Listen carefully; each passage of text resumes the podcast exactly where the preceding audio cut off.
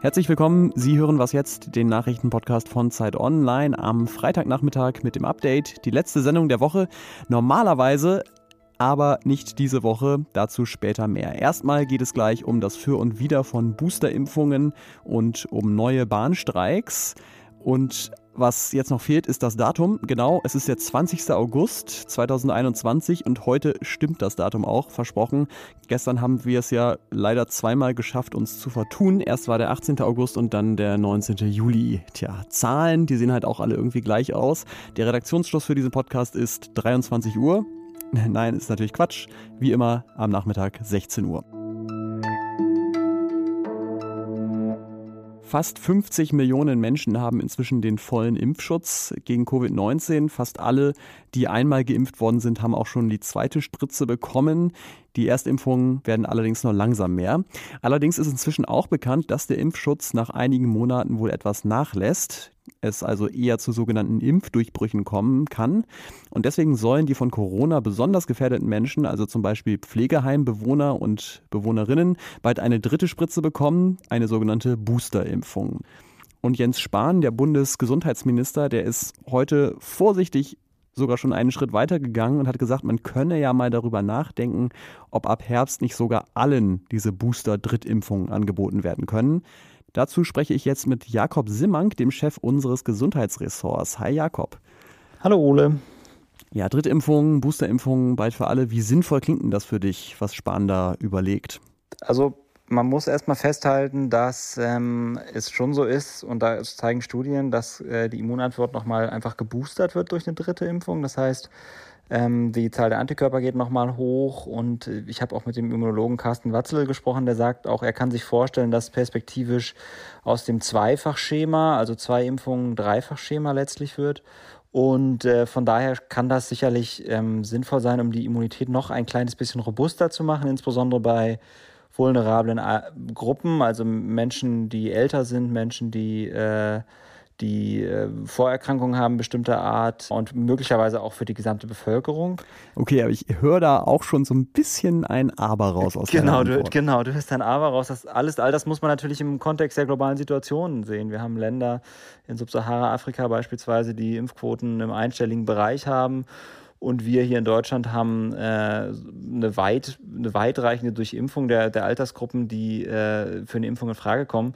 Und vor dem Hintergrund ist es natürlich eine globale Ungerechtigkeit eines ziemlich großen Ausmaßes, muss man einfach so festhalten. Der, der Notfallkoordinator der WHO, Mike Ryan, hat das auch, wie ich finde, in ganz gute Worte gefasst. Er hat gesagt, es ist so, als hätten wir schon Schwimmwesten und würden anstatt der Welt jetzt Schwimmwesten auszuteilen, uns noch eine zweite sozusagen auf Lagerhaltung geben. Und ich glaube, vor dem Hintergrund gibt es auf deine Frage eine, eine sozusagen eine nationale und eine globale Antwort. Danke dir, Jakob, für deine Einschätzung. Sehr gern. Wie konnte Afghanistan so schnell in die Hände der Taliban fallen? Eine Erklärung, die die Bundesregierung und auch US-Präsident Joe Biden dafür haben, ist, das afghanische Militär ist schuld, einfach weil es nicht mehr richtig kämpfen wollte und sich ergeben hat. Dem hat der US-General David Petraeus jetzt aber widersprochen. Der war von 2010 bis 2011 Kommandeur der NATO- und US-Truppen in Afghanistan und er hat Zweifel an dieser Geschichte. Seine Einschätzung ist eher, die afghanische Armee hat nach dem Abzug der USA gewusst, wir können jetzt nicht mehr mit Unterstützung rechnen, aus der Luft zum Beispiel, wenn es brenzlig wird und deswegen hat sie dann resigniert. Und deshalb fordern die Eisenbahnerinnen und Eisenbahner ihren gerechten Anteil bei der Einkommenserhöhung, eine Corona-Prämie, Arbeitszeitverbesserung und vor allen Dingen den Schutz ihrer kleinen Betriebsrenten. Und zwar für alle Eisenbahner. Das sind sie die Forderungen der Lokführergewerkschaft GDL in den Tarifverhandlungen mit der Deutschen Bahn. Die hat ihr Chef Klaus Weselski heute nochmal bekräftigt und er hat neue Streiks angekündigt. Zum zweiten Mal in dieser Tarifrunde. Am Samstag um 17 Uhr wird die GDL den Güterverkehr bestreiken und von Montag bis Mittwoch dann auch den Personenverkehr. Denn anders als die größere Eisenbahngewerkschaft EVG ist die GDL nicht bereit, eine Nullrunde bei den Gehältern zu akzeptieren. Die Bahn spricht von einer völlig überflüssigen Belastung für Fahrgäste in der Ferienzeit. Das sieht aber natürlich die Gewerkschaft anders.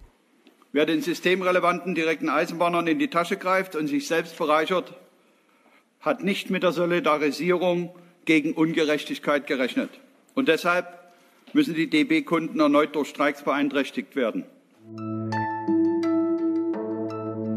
Was noch? Wie immer am Freitag wollen wir natürlich mit einem positiven Vibe ins Wochenende gehen und wir haben eine Person aus dem Zeit Online Mini Deutschland, die 49, gefragt, was hat sie diese Woche glücklich gemacht? Das machen wir ja jeden Freitag im Moment. Und diese Woche ist das. Hallo, ich bin Daniel und ich wohne derzeit in Canterbury in Großbritannien, wo ich meinen Freiwilligendienst mache, in einem Haus, wo Menschen mit und ohne Lernbehinderung zusammenwohnen. Ähm, das Ganze nennt sich Large, Large Kent. Und letzte Woche bin ich aus meinem Urlaub zurückgekommen und äh, wurde empfangen mit den Worten uh, Welcome home und I missed you three weeks von zwei Mitbewohnern. Letzteres soll wohl so viel heißen wie ich habe dich drei Wochen lang vermisst, frei übersetzt. Ähm, und äh, gut, ich war nur anderthalb Wochen weg, aber was soll's. Äh, so macht nach Hause kommen einfach richtig Spaß.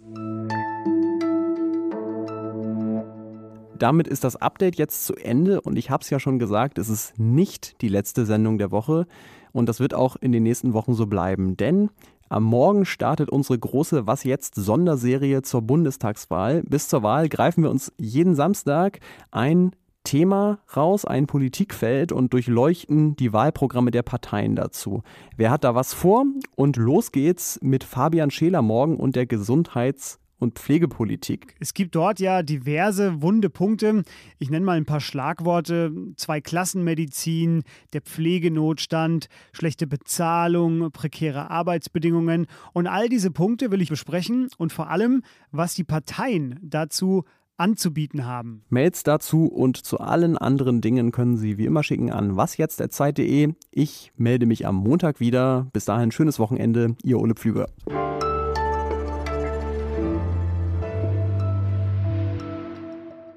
Ja, ist doch schon fast poetisch. Anderthalb Wochen weg sein und trotzdem drei Wochen lang vermisst werden.